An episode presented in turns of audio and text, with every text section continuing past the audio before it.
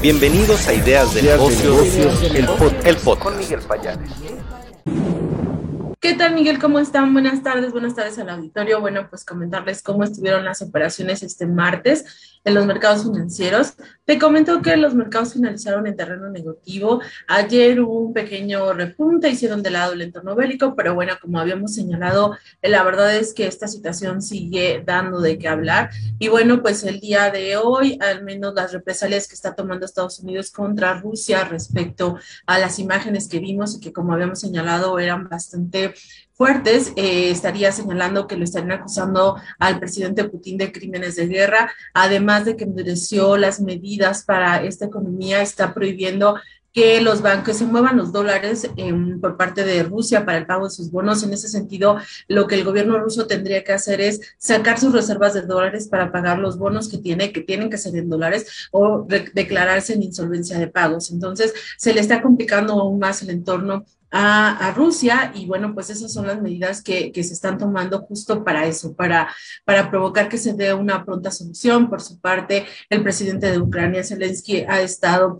informando eh, sobre lo, que sucedió, en donde, bueno, está mostrando las imágenes. Eh, Rusia está negando que haya sido él el causante, pero bueno, entre esta situación, pues los mercados siguen eh, reflejando un poquito la cautela por lo que pueda suceder, porque bueno, desafortunadamente dicen que el presidente ruso eh, tiene prácticamente las dos opciones, una de buscar un acuerdo y salir pronto, o la otra de buscar un ataque más agresivo y entonces, pues bueno, esta situación es la que no se cree.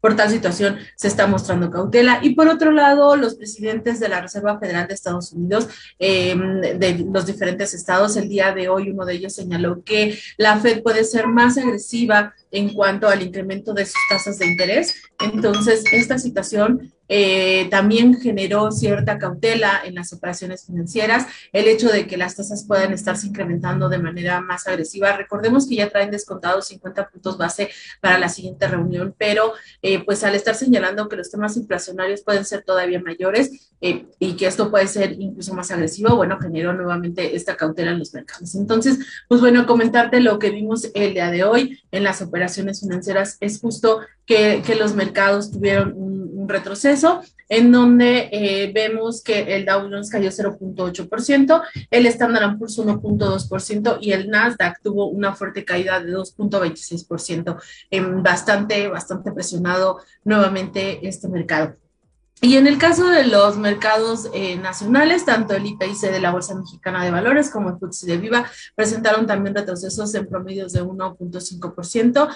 Eh, los inversionistas em, se siguen preparando para la nueva temporada de reportes que ya está próxima a dar inicio. Las siguientes semanas, bueno, la siguiente semana tenemos Semana Santa, entonces la verdad es que lo que estamos observando es que la mayoría de los reportes van a ser por ahí del 20 de abril, cuando vamos a estar conociendo los primeros reportes de las empresas en México. Entonces, eh, pues bueno, ver sobre todo cuál es el, es el impacto. Aquí lo que tratamos de ver es cómo ha estado afectando en los costos, las presiones en las cadenas de suministro, las presiones por materias primas, em, el tema del incremento que ha tenido el aluminio, el tema, el, petróleo que le pega directamente al PET, cómo está afectando la rentabilidad de las compañías y sobre todo, pues, qué es lo que están haciendo para lograr resarcir o amortiguar este escenario que, bueno, no se tenía contemplado y que, y que parece ser que va a mantenerse hacia la segunda mitad del año también.